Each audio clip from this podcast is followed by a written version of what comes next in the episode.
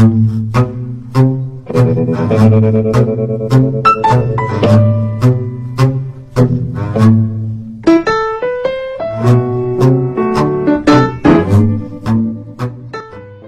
家好，欢迎收听我们这一期的摩拜电台，我是主播阿甘，我是主播悟空，欢迎收听我们这期的节目。这一期节目的主题就是聊聊我们眼中的郭敬明。随着电影《绝技》的上映，郭敬明这个名字呢又再度引起了热议。《绝技》作为中国首部全 CG 动画真人电影，上映至今票房已经有三点八亿，但是马上面临下线的《绝技》，在与片方宣传时所打造的十亿票房口号相去甚远。同时呢，《绝技》电影中所宣扬表达出的男男感情、卖腐、搞基以及恶意营销、宣传、电影商人这些话题呢，也随着电影的上映继续被热炒起来。郭敬明这个名字仿佛天生就带有话题度。今天我就请来了自己的好朋友悟空，和我们一起聊一聊我们两个眼中的郭敬明。悟空，你是什么时候第一次知道郭敬明这个人的？应该是初中吧。初中的时候，他那个小说《悲伤逆流成河》《梦里花落知多少》，就是在我们班真的是人手一本那种热，很热很热。嗯，差不多。现在迷郭敬明的也是这一批人，基本上就是未成年，就是初中生是吧？对，我最早接触郭敬明应该也是在小学即将升初中那个时候，因为当时我姐是比较迷郭敬明，然后买了他一本叫《幻城》的小说实体版。啊，我不知道你知不知道这个？知道啊，《幻城》最近很火啊，不是宋茜和那个冯绍峰，还有啊马天宇拍了一个电视剧是吧？对，嗯，呃，那我也看了，就是确实是，我我是真是觉得这个电视剧觉得比较傻逼，明白吗？他拍的有问题，然后我也没有看懂。现在微博上不是骂的也挺多，你没看《幻城》？我没有看，没有看过这个。嗯，然后之后看的他的小说应该是，当时我看《幻城》的时候还挺喜欢的，因为你你我不知道你有没有看过《幻城》那个电视剧或者说是小说，它里边的背景设定就是纯西方化，然后讲的那种就是又有魔法，又有那种爱恨情仇的故事，特别像我们当时看的日本动漫，一下就爱上了。然后直到后来我才发现，原来《幻城》本身就是抄袭一个日本的漫画，就是人物、包括剧情、包括设定，全都是抄的，只是改了个名字，招式技能也改了一个称呼而已。我没有看过郭敬明，我只看过郭敬明的《小时代》三部曲。《小时代》那就已经很靠后了，那会儿我就已经长大了。哦，你就已经不喜欢郭敬明了？呃，我我现在嗯，对任何一个人，我都不太敢承认，我原来真的是喜欢过郭敬明的作品，就是因为我在上小学升初中的时候，刚才不是跟你说吗？我看了他的那个《幻城》。嗯上初中之后呢，然后我就买了郭敬明的其他的一些作品，像是那个《左手倒影，右手年华》，呃，还有郭敬明全集里边包含了很多作品，像《岛》、《醉》系列，然后还有那个《一九九五至二零零五》、《夏至未至》、《无极》，呃，还有《梦里花落知多少》，就 基本上他当时的所有小说都有。郭敬明全集有四五个手指叠起的那么厚。嗯我都没有看过，因为我只看过他的《小时代》三部曲。对，这就是代沟，你知道吗？嗯这就是代沟。三年一代沟，三年一。但是我觉得这个还挺正常的嘛，因为像我这个年纪，包括你这个年纪的孩子，谁小的时候没喜欢过郭敬明，没有读过他的作品，对吧？我是长大以后读的，我是升就是升大学那个时候，我是升大学那个时候读的他的作品《小时代》三部曲，也只看过这三本。啊，然后你就不喜欢，嗯，并不喜欢，一直都不喜欢一直不喜欢郭啊？好吧，那可能我当时，唉，屌丝心理，就是我也当时我也看韩寒啊，就是我其实看的比较多的青春文学，一个是郭敬明、韩寒、王朔、孙瑞，呃，孙瑞可能太小众了，只有京味儿文化嘛，就是嗯北京的孩子可能听的稍微多一些。对，王朔肯定是大师嗯，啊，当时真的是百花齐放，独表一枝，啊，他是鹤立鸡群的。但是我们看的时候，他就年纪比较大了，看他小时候共鸣比较少。嗯，韩寒跟郭敬明看的最多，慢慢的就发现其实这两个人是不太一样的。韩寒呢是希望自己的作品的读者能够跟着自己一起成长，他十五岁写给十五岁的读者看，二十岁写给二十岁的读者看，把他的生活、他经历的事情、他的感悟，或者说他得到的人生价值、学习到的东西，带入到自己的作品中去。但是郭敬明就跟他可能走了相反的路。郭敬明是希望自己的读者永远都是那批人，就是永远都是中初中生、呃，也不能说初中生，中学生。这都不对。他的我我觉得他给自己设定的一个是，他的读者一定要是，嗯，价值观没有完全建立的，或者说没有正确认知观的，明白吗？嗯，因为因为你看他的作品里一直都在宣扬一种拜金文化。拜金文化、奢靡、嗯虚无、嗯呃空洞，然后又充满了那种纸醉金迷感觉的价值观，或者说营造出来的社会是那样。造梦。对，造那种不切实际的梦。为什么像是我上初中的时候会喜欢？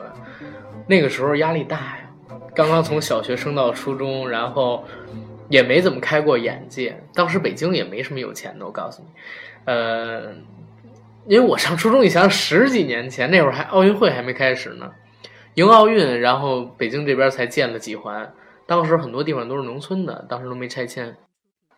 然后郭敬明营造出的那个上海世界，虚无的上海世界，其实是很吸引我们这种人的，所以当时很迷他。但是到后来，就发现他这人越来越有病，写的作品也越来越不真诚、不真实，就越来越羞于承认自己喜欢过郭敬明，就是反感他，或者说羞于承认喜欢过他到顶峰的时候，就是《小时代》电影上映的时候。呃，悟空，你看过《小时代》吧？看过，都是去电影院看的三部曲，我都是掏电影票钱去看的。我你还去电影院看《小时代》？对，都是去电影院看的，而且都是第一天上映，我第一天就去看了。你是迷郭敬明吗？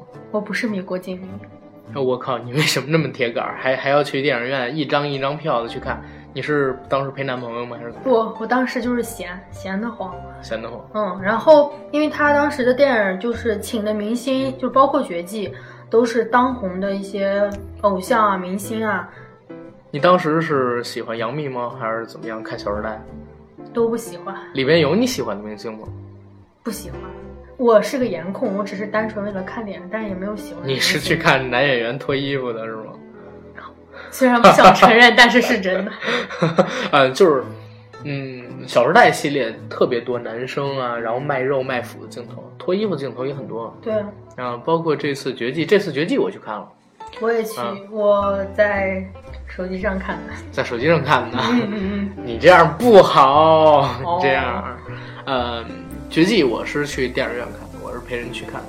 然后《小时代》我没看过，但是《小时代》我就看了一些他宣传的海报，跟那个片方发的一些资料。《小时代》的书和电影我都看过，这也就是我看过为数不多的郭敬明的作品，就是《小时代》三部曲，书加电影，然后加绝技的电影是在手机上。刚才不是说了吗？就是《小时代》的电影，我没有去影院看，就是看了一些宣传资料。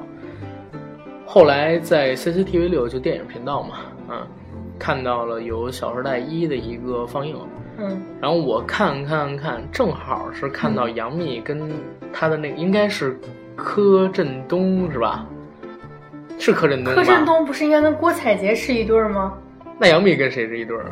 杨幂不是跟陈学冬吗？啊，行吧，反正就是我当时看到他们一群人在骑自行车，落叶满天飞，然后配上那个特别矫情的台词。你知道杨幂台词功力特别差，杨幂台词功力特别差的，就是你一听就出戏。我看了就这么两分钟吧，我就直接播了。嗯，后来他又上映第二部、第三部、第四部，宣传资料就越走越偏。其中有一部的宣传资料好像是，呃，七五六个男的在一个白沙发前边，有的人是裹着浴巾，然后有的人是穿着什么牛仔裤，但是都是裸着上身儿，你知道吧那？应该是第四部吧，《灵魂尽头》第三部或者第四部，第四部然后我我一看这个就嗯比较恐怖，嗯，然后我就没有看。郭敬明电影应该是从《小时代》第一部到一直到《绝技》，他一直都有一个主题就是卖腐，一直都有。就是我觉得《绝技》最明显，好多地方它都是卖腐很严重，包括就完全就是在卖陈学冬和顾一凡。不是 那个市场上有传说郭敬明跟陈学冬有那么一点不可告人的关系吗？小情人呗，对，不是有俩笑话吗？就是嗯郭德纲住二十层，嗯，为什么他每次坐电梯都摁到十五层？为什么你知道吗？不知道。因为他不够高啊。那郭敬明明明住十三层，嗯为什么他每次坐电梯都要摁十层？不够高吗？不是因为他不够高，是因为陈学冬住十层，就是一直传他们俩有点不可告人。包括我那天好像看关八吧，还看到郭敬明在上海给陈学冬买别墅。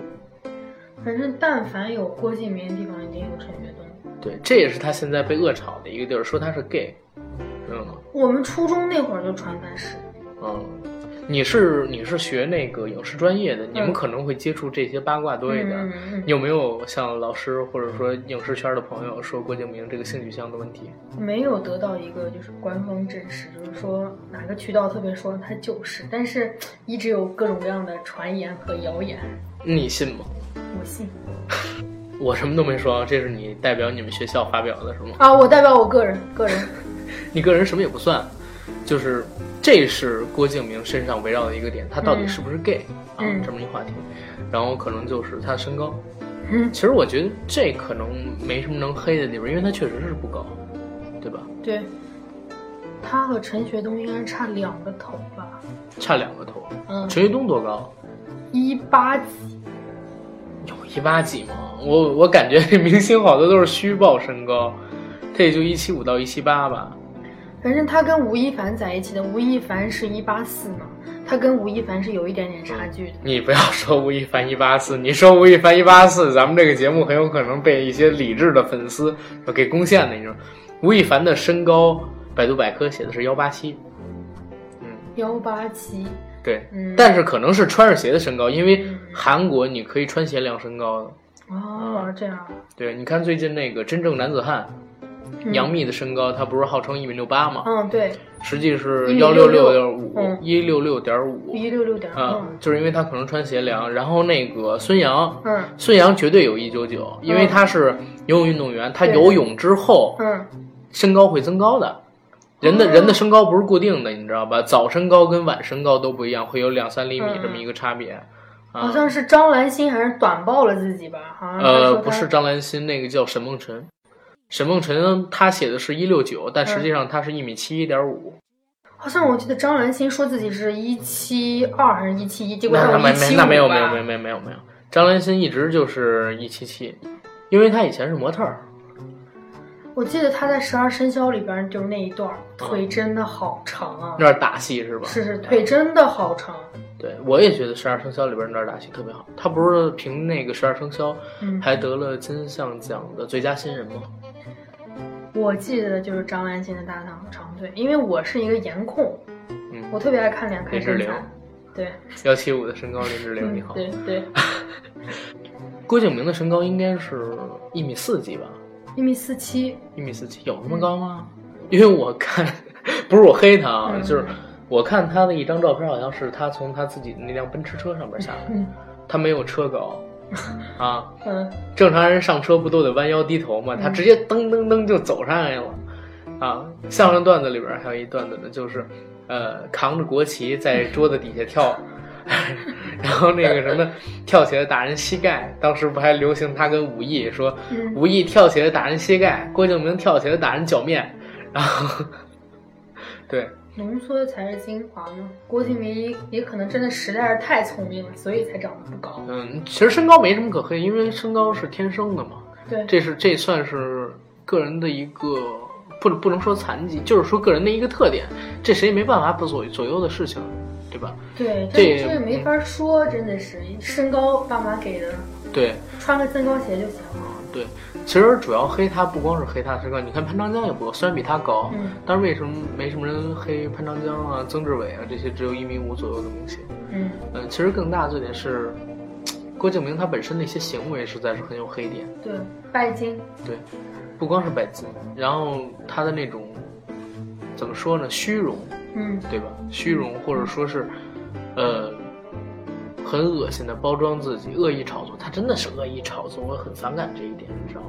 他就是那种给我感觉就是一夜暴富的那种暴发户的感觉。嗯，就是土豹子爷爷有了钱，我地毯是爱马仕的，我壁纸是帕拉达的，然后我家地毯都要 Burberry 的。对，吃饭喝水用的那个勺子叉子必须得用纯银九二五。当时我看郭敬明上《鲁豫有约》，他跟嗯鲁豫就说、说自己有钱了以后，嗯，然后喝水吃饭用的勺子必须是银的，而且银必须是九二五纯银，别的还不行。然后当时鲁豫就挺吃惊的，你知道吗？啊，暴发户心态。我记得好像《小时代一》上映的时候，不是因为这拜金的话题，就是他还上过杨澜的节目。哦，对他应该是在那个杨澜的节目上面这么说的，就是宣拜这种拜金或者说是虚荣价值观吧。其实好多应该第一次接触奢侈品，应该都是郭敬明的电影里。真的假的？真的真的应该都是在郭敬明的电影里边儿。就是其实应该我就算是六线、六七线、六七线城市，我第一次接触但你们家的家庭水平肯定是超一线的富二代小姐。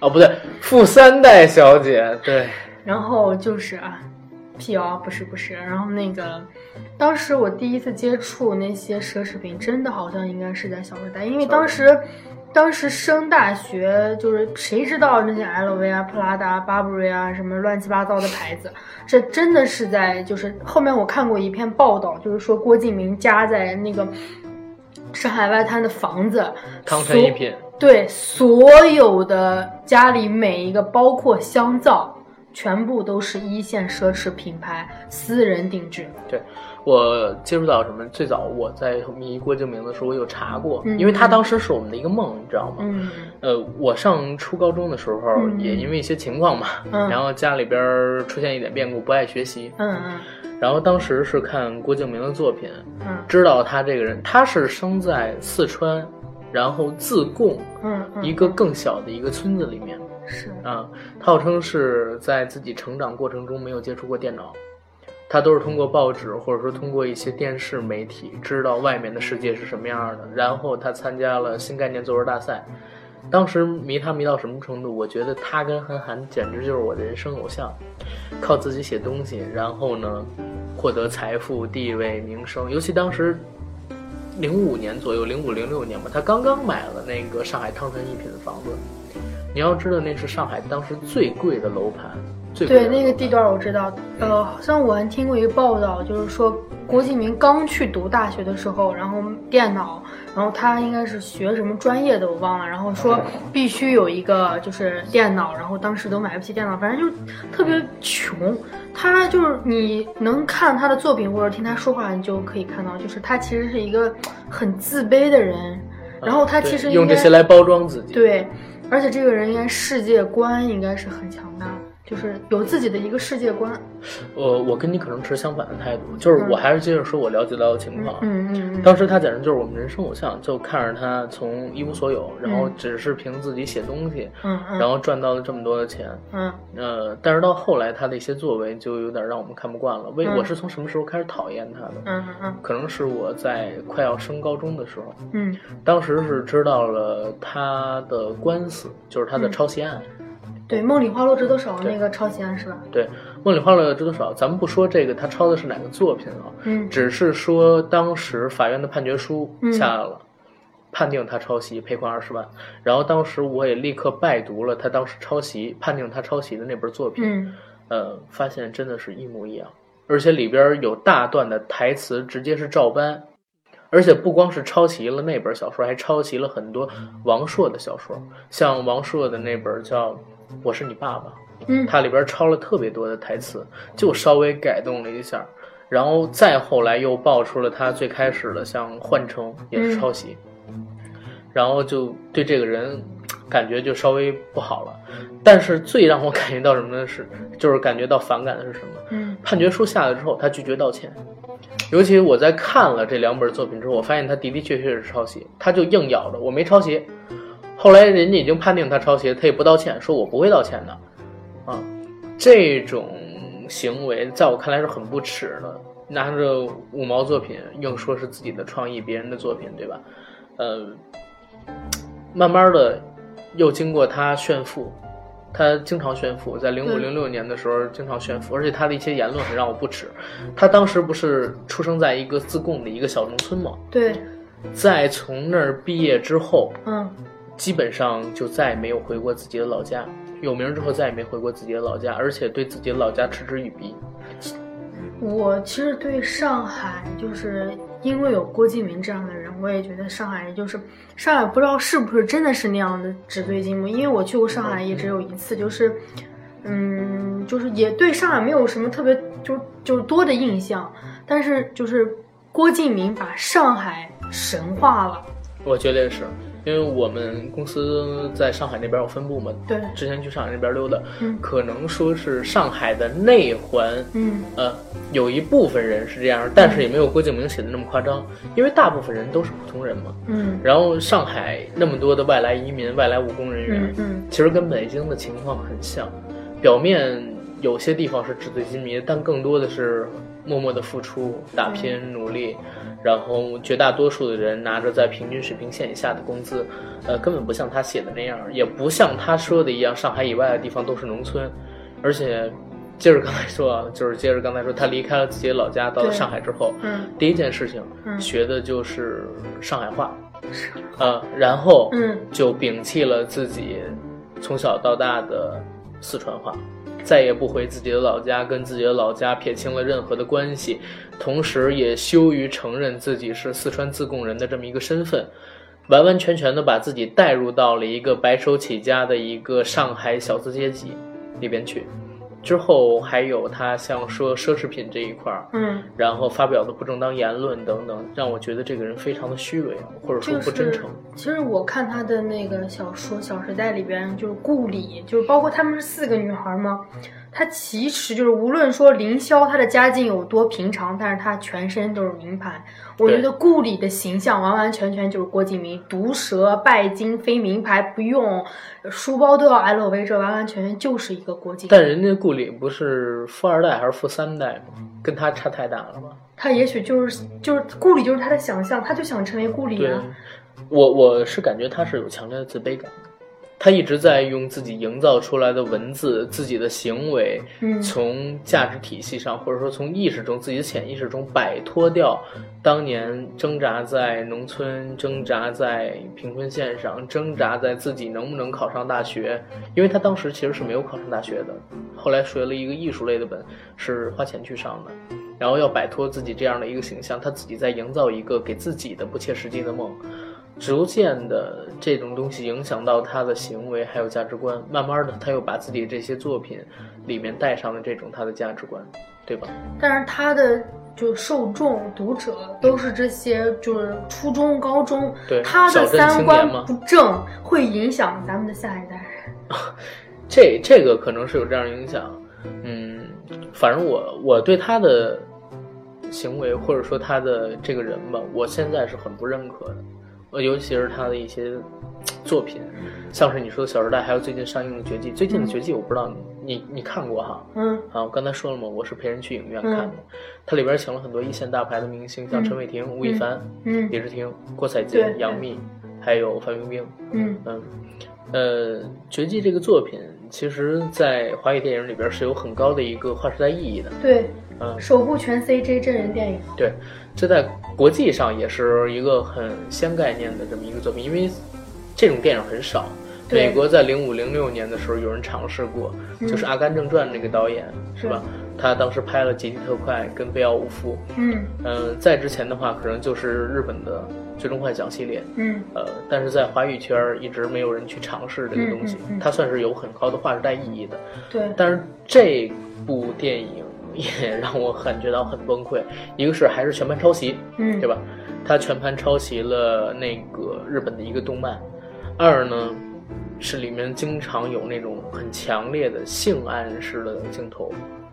是不是就是那个陈伟霆光着从那个水里出来，然后杨幂是跪着的那一段，是吧？对对从后面可以看到陈伟霆的屁股，然后从正面杨幂正好挡住那个陈伟霆的那个关键部位，对那个裆部，对，就当时的姿势很暧昧，因为杨幂跪在那儿嘛，脸又是那种很禁欲系的表情，看起来好像在给陈伟霆口交一样。然后陈伟霆还摸了一下她的头。然后在之前的话是，吴亦凡，吴亦凡给那个陈学冬讲魂力，嗯嗯，讲魂力，二话不说就把衣服脱了。嗯，当时我告诉你，我旁边坐的所有的女生，就我那一场啊，除了我们寥寥十几个男生，嗯，整个场是爆满，全是女生。然后当时吴亦凡在把自己的那个上衣脱掉之后，露出了 PS 出来了两块胸肌、八块腹肌、人鱼线。然后所有的女生都在尖叫，哇，凡凡好帅呀！凡凡本身身材就不错，但是没有那么夸张了。对对对。然后关键是二话不说上来就脱，我我正想为什么呢？然后他说，对对着陈学冬说：“你现在不要看我，因为你看我会觉得我很迷人。”这个其实就很有性暗示的意味。然后再之后，嗯，是出现了一个什么问题呢？嗯。他把衣服脱掉之后，全身亮起了那种金黄色的光，然后小金色的那种魂力嘛，是吧？对对对，嗯、小金色的光点围着他身上开始发，然后画面里的镜头不是说八块腹肌，嗯、然后人鱼线，两块巨大的胸肌，嗯、那群女生就在旁边疯狂一样的叫哇，好漂亮！哇，她胸肌好大！哇，她腹肌好快！哦，天哪，她怎么会那么漂亮？接下来就到关键的地方了，嗯，然后讲魂力，说咱们的魂兽啊，嗯，藏在一个地方，嗯，然后在魂力的交合点。我说魂力交合点，你脱衣服干嘛？问在哪儿？我操，在菊花儿。哎，对对对，你说起这个，你知道吗？郭敬明也参演了《绝技》，知道吗？啊，他参演《绝技》了吗？他演的是吴亦凡的魂兽，就是那只蝎子。就是藏在那个嗯吴亦吴亦凡屁股里边菊花里的那只蝎子。对，哦，我的妈呀，这哎呀！还有一个地方就是陈学冬，就是说拜师嘛，然后那个魂兽是苍雪是吧？叫，啊然后说苍老师。啊，这个倒没什么，我就是觉得这，你想想他们的魂兽，我操！陈学冬屁股里边藏了一只狮子，然后吴亦凡屁屁股里边藏了一只那个蝎子，这个可能就是哎，好像魂就魂力有的不一样，好像杨幂的魂力是在脖子那个啊，对骨头，对呀、啊，所以我就说这个其实有很强的那种同性恋啊，男男之间卖腐，甚至说是那种性暗示非常强的。第就是其实从《小时代》第一部就开始有，就是柯震东。和那个那什么，就是跟杨幂，杨幂的男朋友，他们俩经常就是那种卖腐，然后一直到第三部、第四部，对，因为有一个角色他是同性恋，然后是屋里的表弟，他是同性恋，就有很多很多卖腐的镜头。对，所以这个作品在我看的时候就很崩溃。这这是他像刚才咱们说的这种男男情节或者说性暗示。这可能是属于他表现出来的一种东西。再有一个的话，他实在是炒作的有点过分了。从自己的小说，他当时上映小说就开始各种炒作嘛，嗯，给自己的小说编造很好的噱头。嗯，后来小说改编成电影，像《小时代》也是那种恶意炒作，请了那么多大牌明星来，尤其是当时杨幂，嗯、杨幂当时非常之火，对，而且当时也是被黑的体无完肤吧，像。臭脚啊！呃、然后对，他在那个电影《小时代》电影里边还自己黑自己，然后有一个当时说：“你以为你说话是杨幂啊？”就是也有他自己也黑自己。嗯、对，然后请了这些人之后，恶意的炒作，包括这次《绝技》，就这次《绝技》上映之前，嗯、呃，郭敬明不是各种宣传他是纯 CG、全 CG 华语首部，是吧？对。然后还各种宣传自己的那最最搞笑的一件事是什么？呃，他在自己的微博上边说，呃。那个绝技，嗯，在拍摄过程中，素材，嗯，一共有多少多少多少，嗯，非常之大，嗯，然后呢，最终的成片，嗯，到他硬盘里边的时候，他发现是四个 T，然后拿这个做一个特别大的卖点，后来啪啪被人打脸，人家说你做的本来就是特效电影嘛，嗯，特效电影不管你做什么电影，每一帧的素材都是很大的，因为要建模啊、渲染啊什么的，可能一帧就要十几二十兆，那你核算成一部电影本来就要特别特别大，同时呢，你再把它打包成整体文件的时候，你知道电影院放映的那个版本跟咱们。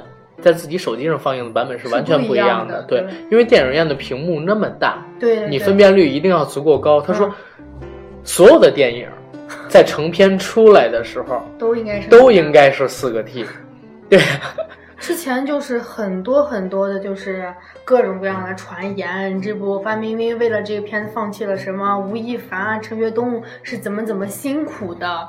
这片子真的是请了所有就是当红的、嗯，当红的明星。对，这个不是我要说的点，我就说的是什么？他他其实自己对这些东西都不懂，他只是觉得哎，这个有噱头，就拿到自己的微博，因为他有三千多万粉丝嘛，对，拿到自己的微博上去糊弄粉丝，后来又被啪啪打脸，而且郭敬明是一个很精明的人，对，嗯。其实《小时代一》的时候还没有那么烂，他还想证明就是我真的去《小时代一》是最烂的，小时代一还没有那么烂，它其实还有什么长镜头，想证明我拍的是个电影，但虽然是个 MV 电影，我不评价，它还有长镜头之类的，还有就是好多就是广告的商标还打了码，就是说，哎，我就是遮一下，到最后完全直接就是一个广告直接播，越来越放肆，最后你可以就是就好像小时代三还是四的时候，我就等到所有的完了，广告商一场溜一场溜，对我有一个朋友，你你见过，嗯。肖哥他是制片人嘛，嗯。然后当时他就聊说，只有郭敬明的电影嗯是在上映之前就赚钱的，光收那个品牌代言，然后什么的、嗯。就已经把钱都赚了。他那个《小时代》里边这一套系列啊，嗯最少有四到五十家赞助商，成本每每个电影的成本不过才几千万，真的是上映之前就已经赚了，票房是纯赚的，盆满钵满。最近你知道，就是郭敬明在一个访谈里边说，就是说绝技嘛，绝技赔的挺惨的，相当惨，裴劲。对对对嗯，然后他就说，嗯，我真的是想拍一个，就是说好好拍一个电影，然后包括他的好基友。就是陈学冬说，他一个商人做到这儿已经不容易了。他就说，我要想赚钱的话，我可以拍《小时代》五六，又有观众情，又赚钱快。说我为什么要拍绝技？其实我说一嘴啊，嗯《小时代》再拍五六也没票房。嗯，嗯，你大家很明显能看到，《小时代》票房其实是票房跟热度其实是属于逐步走低的一个状态，对吧？对嗯，《小时代》在上映第一部第一部的时候，话题度是最高的，随后就逐步的走低。它观影群体就固定的那一批人。这次《绝技》，我给大家讲一下《绝技》我知道的情况。嗯《绝技》上映之前是和人签了票房保底协议的，呃，五个亿。对赌是吗？对赌协议嗯，保底协议嘛，就是嗯他呃，郭敬明作为全资制片方，嗯跟发行方的协议是票房保底五个亿，超过五个亿的话，嗯。五个亿以内的所有部分，首先是纯粹都归郭敬明的，然后五个亿以外的部分再跟发行方怎么怎么分。嗯。如果票房没有达到五个亿的话，嗯嗯发行方是拿大头的。嗯嗯啊、当时在上映之前，包括他写的宣传，还有像咱们这样的影迷，对，啊、其实都认为最少十个亿的票房。呃，现在的话，大家也看到了，截止到今天，今天是十月二十三号，嗯嗯。票房才三点八亿嘛，嗯，挺惨的，真对的，当惨，很对不住他请的那一大票明星，对吧？对，对他请的范冰冰、吴亦凡、陈伟霆、佛爷、嗯。王源，TFBOYS，对，李治廷、嗯。郭采洁，嗯，对，绝对当红，绝对都是自带流量的一些明星。但是真的是这部片子，而且没有赞助，很难赞助，怎么怎么植入广告？对，他这片子我我知道的情况，还是接着说我刚才知道的情况。嗯，首先，他制片成本肯定不会低于一点五亿，对，但是绝对不会超过两亿。嗯，呃，因为像你知道这种做特效的电影超级花钱的，嗯如果它特效超过它的制片成本超过两亿，嗯按郭敬明这个德行，嗯，他平时的做事风格一定大吹特吹一番，对对，但是这次你看，他一直没有公布《绝技》的一个制片成本，嗯。嗯、所以我相信他的总投资不会超过两亿，绝对不是一个很能拿得出手的数字，而且确实，最后成片的效果也符合我的一个预期，嗯，就是人物的静态图。嗯包括说近景图做的还可以，但是人物一旦动起来，就特别像人偶啊、麻花啊，就让人感觉很崩溃。不符合科学。呃，也不是不符合科学，就是很廉价，超级廉价。尤其是开场开场的时候，在什么酒馆里啊这些，人物一多的情况下，你就发现有心无力，就是成本太低了。他用的公司不错，要知道现在很多好莱坞大片儿其实也是中国外包做的，外包做的特效，因为中国特效便宜嘛，但是效果做的一点儿都不差。呃，只不过你看你有没有那么大的市场，愿不愿意花那么多钱而已。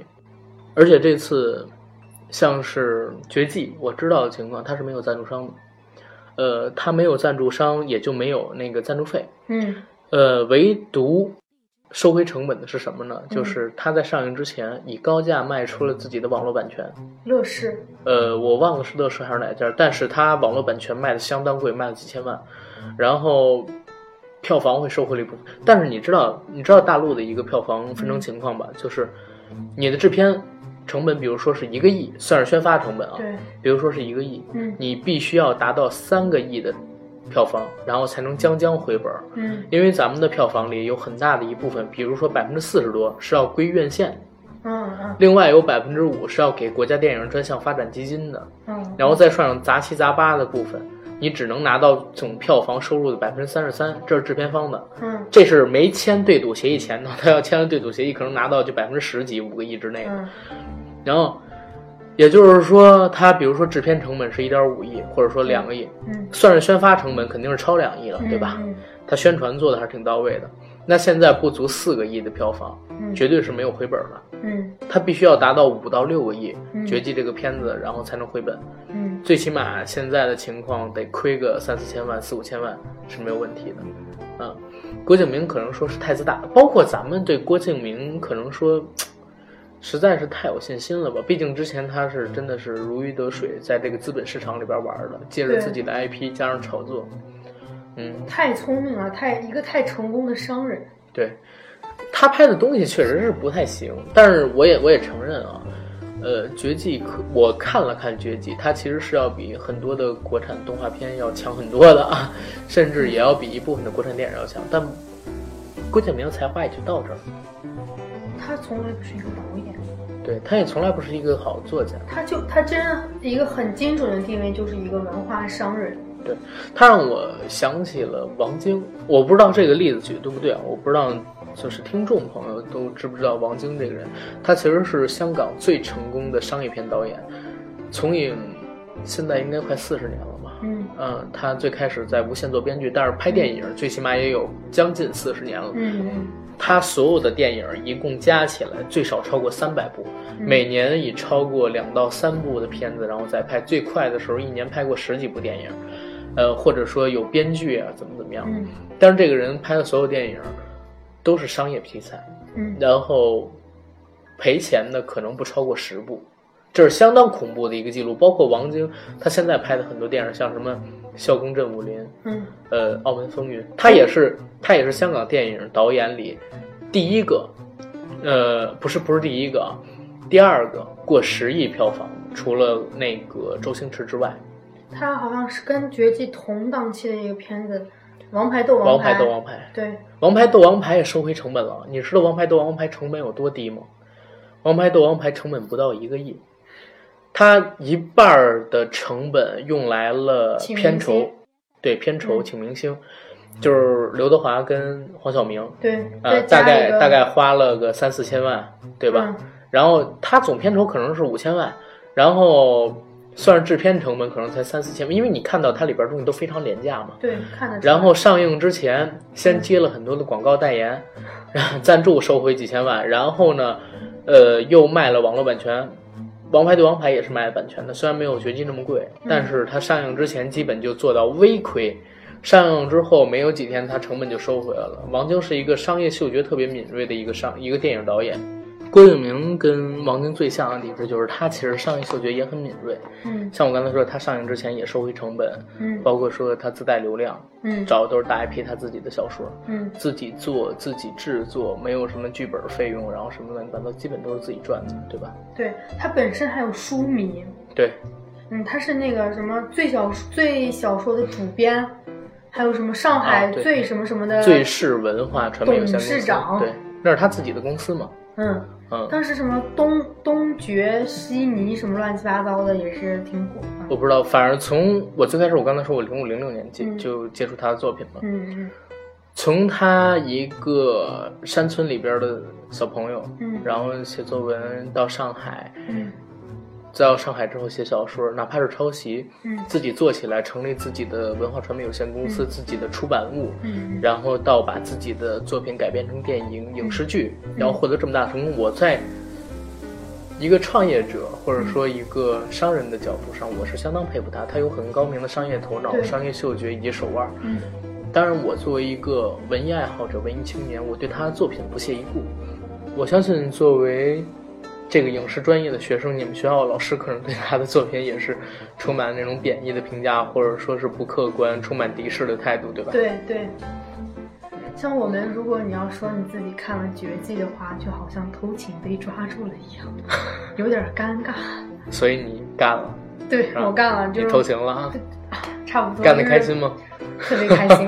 真的看见吴亦凡的时候，我那一刻就是真的是他的绝技。其实他静态的时候，包括范冰冰的脸，吴亦凡的脸很完美，完全就是漫画书里面走出来。他因为可以 PS 嘛，但是可以把人身上的各种死角全都给你修平掉。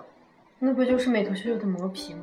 对呀，它这其实就相当于一个升级五升级五十级版的美图秀秀，然后把整个平把整个电影都给它美图秀秀了。但是我觉得特别恐怖的就是陈伟霆和郭采洁，就两个人，就是可能范冰冰和吴亦凡是唯美，但是到陈伟霆和郭采洁这儿就有点惊悚，就让我觉得有点害怕他们俩。因为你知道陈伟霆他那个脸型，嗯，就是有一点凶的，其实是。他那个眉，对他不光是眉，他的脸型其实是比较冷峻的，嗯，就是有点邪的那种感觉。虽然他平时的时候，因为他性格什么的，呃，可能会笑的好一点，但是，一旦做成这种特效，或者说是，因为你知道恐怖谷效应吧？嗯，恐怖谷效应就是指人在对人制造出来的东西，它的一个好感度是呈 U 型的。嗯嗯，什么样的那个好感度是最高的呢？嗯。是你做成卡通图像，比如说像迪士尼，对，它那种拟人化的，但又不是人的那种动画形象，对，呃，像机器人瓦力，嗯，然后像那个《玩具总动员》里边的动画人偶，你对它的喜爱度是最高的，包括魔法公主那种，嗯，对。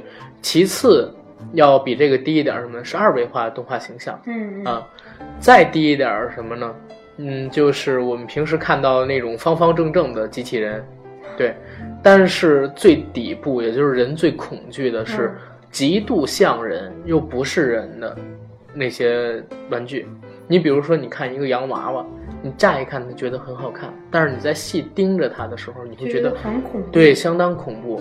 而且机器人，你看那种特别像人的机器人，其实是也是很恐怖的。对对对。啊，最有名的例子就是像我刚才说，零五零六年的时候。好莱坞不是做了两部动画吗？一个叫《贝奥武夫》，嗯，一个叫《极地特快》，就是这种全 CG 的真人动画。嗯，这两部电影其实剧情上是没什么问题的，但是就是人设上出了问题。不是人设上出了问题，就是它引不起观众的喜爱。你在看这个东西的时候，时间一长，你很容易产生恐惧感，所以造成这两部电影的票房也并不高。那可能说《绝技》本来就没有这么精致，嗯，啊，里边的人物。像你刚才说的郭采洁跟陈伟霆，其实是稍微带一点点邪魅的感觉的。对。然后你再加上这个恐怖谷效应，让大家非常的恐怖。就是看久了之后，确实是有这种感觉的。就是看杨幂的第一眼，我没有认出来是杨幂。这个我倒认出来了，杨幂的大胸还是比较好认的。哦，原来我们观察的点不一样，真的，嗯，就是嗯，就是在里边，我觉得最出彩的地方，应该应该就是范冰冰和吴亦凡了。范冰冰跟他们一比，老戏骨，好不好？是是是，老戏骨，老戏骨。就林像林允，就是之类的，我就觉得，哎，林允的人设就是作呀，对吧？嗯，和他本人也差不多，是吧？对，咱们今儿再说，就是绝技可能他不成功，还有一个原因，你知道是什么？呃，就是绝技过度的自信了，相比于郭敬明其他的这些产品或者说影视作品一样，啊，像刚才不说了吗？他过高的制作成本，嗯，呃，他没有像其他那个自己做的电影一样收那么多赞助费用，提前收回自己的版权，对对对对。然后呢，还有像是绝技，嗯，他最开始的时候就选择了一个错误的档期。嗯，档期其实我觉得还好啊，国庆今年的档期真的不好。今年档期你有没有觉得太冷了？有有有，今年的片子都都没有一部特别出彩，一部黑马，或者是让大家觉得哎眼前一亮。今年下半年下半年就没有票房大鳄，对吧？今年其实票房最高的几部片子，除了呃湄公河，毕竟是十一档嘛，对吧？除了湄公河。居然没有一部过十亿的下半年的电影，这是很恐怖的一件事情。上半年票房，嗯你想想有多么，对，整个春节档，嗯春节档大盘第一天，大年初一那一天是将近一亿美元的票房，对每人六点六，亿人民币。对对啊对，美人鱼就是连着七天还是八天，票房平均都在二点五亿以上，对，两不是那个也两亿以上。是因为有星爷，因为有星爷，对，一个是星爷，一个是是春节节档加成，再有一个它毕竟是喜剧，对对它毕竟是喜剧，欢电影对合家欢电影。然后同同期跟它竞争的片子也不错啊，嗯呃，就是《西游记》的第二部，嗯，像是那三打白骨精，我觉得还不错，嗯真的还不错。是《澳门风云三》，毕竟是到第三部嘛，有之前的票房基础，收容度在。你看前两部，你不看第三部也不太行。对啊，毕竟毕竟有刘德华、张学友和周润发，，对去看明星也觉得很值，他很值们他们还活虽跃在虽然上，对，虽然就是《澳门风云》的质量啊，嗯实在是欠佳，但是但是我实在是觉得。郭敬明这个绝技选择了这个档期，他可能也没想到档期会这么淡，这么冷淡。如果说同期的片子是《王牌斗王牌》和对湄公河，和那个全世界从你的全世界路路过对对对，现在的话就是《王牌斗王牌》两点九亿，不到三亿。嗯从你的全世界马上要八亿，湄公河是现在快十一亿了嗯嗯嗯，啊。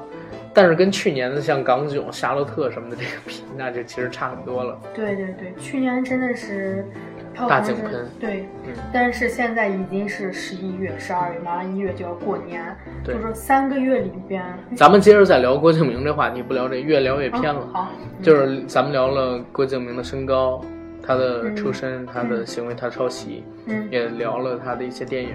嗯嗯嗯，咱们最后聊一聊郭敬明的什么呢？你说说。就是聊了郭敬明这么多，我觉得咱们应该聊聊郭敬明的粉丝，他的这些读者。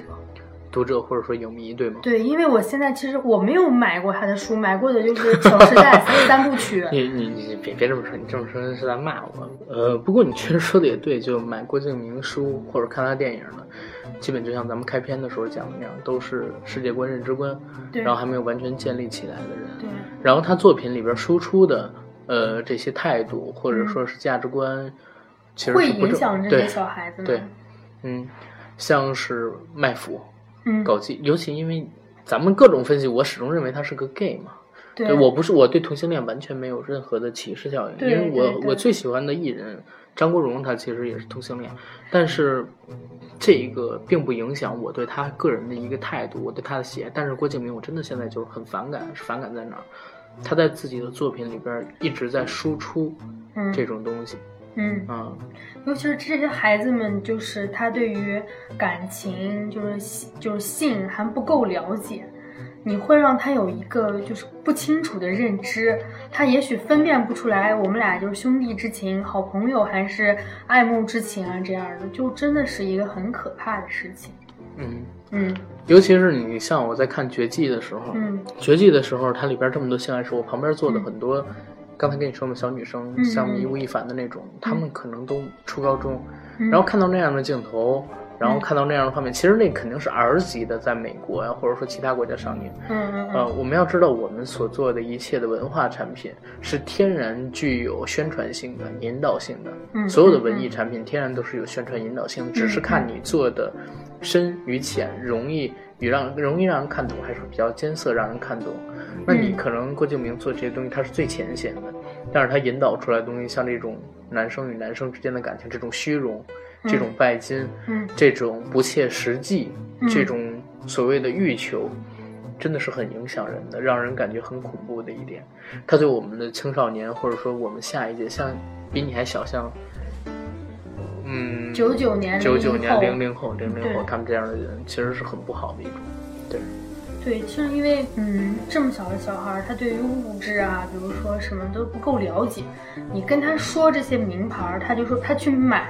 就是发生过一件特别恐怖的事儿，就是我们家一个邻居的小孩用他妈的就信用卡刷了五千块的东西，家里人竟然不知道。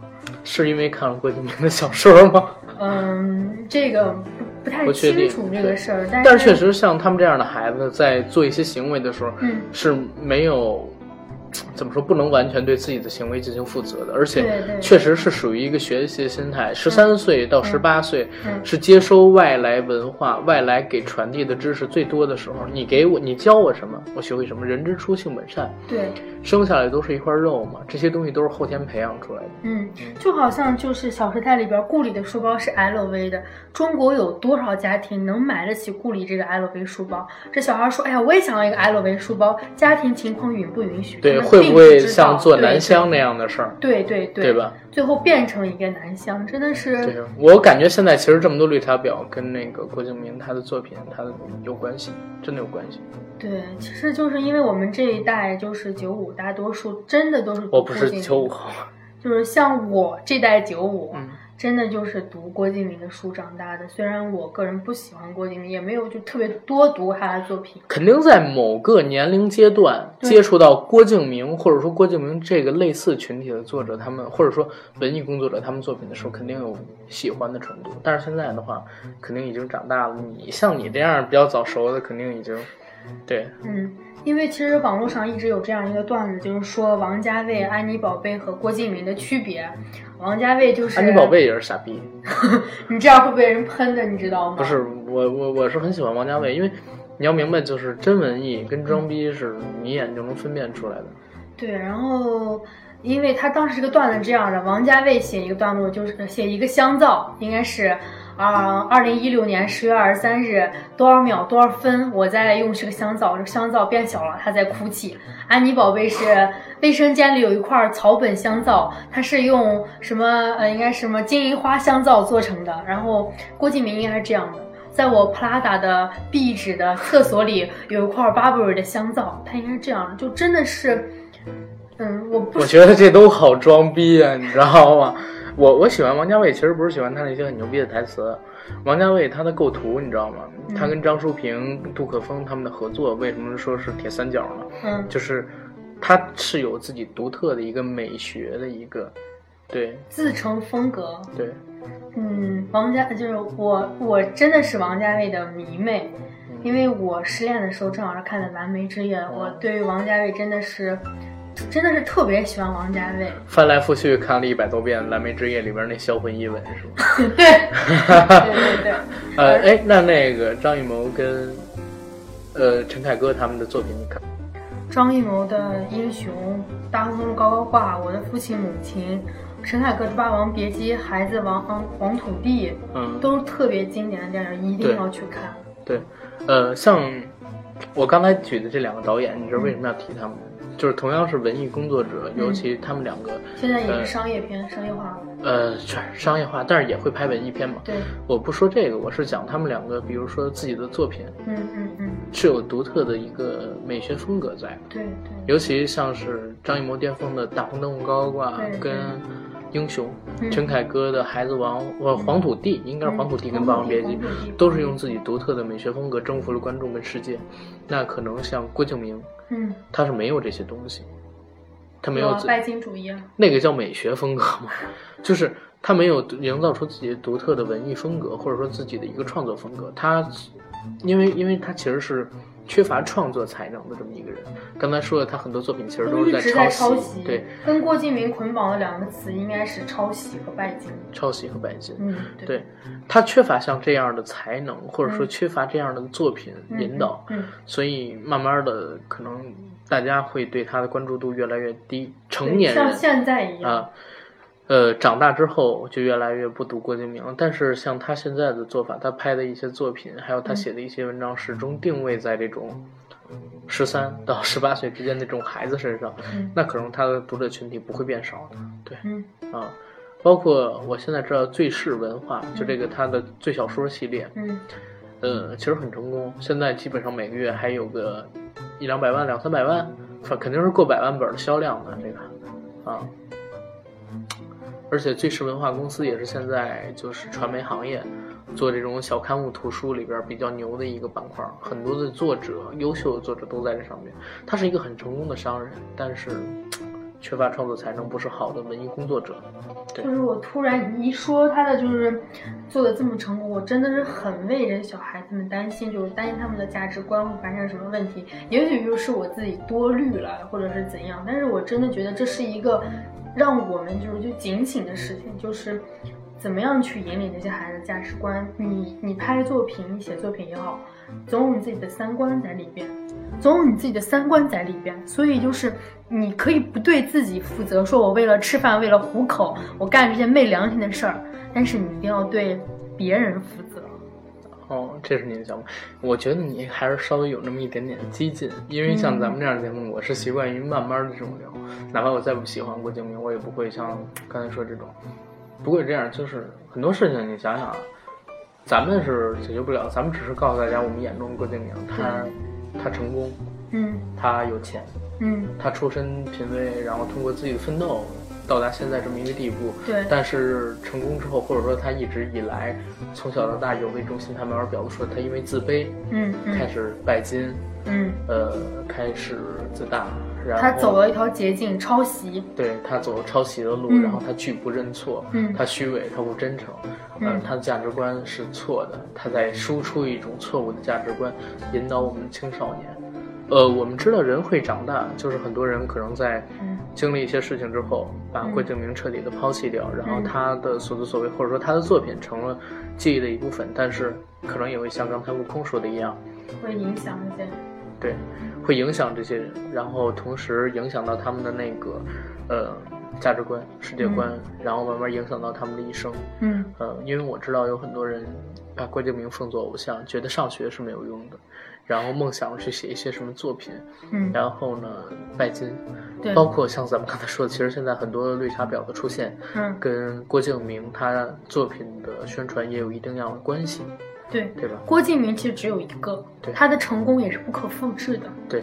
但是他作品里边宣扬的那些东西是可以让人接受的，嗯，所以具体怎么样，他这个人怎么样，我们已经表达出了我们想说，剩下的东西需要听众或者说我们的所有朋友去一起品，对吧？去慢慢品。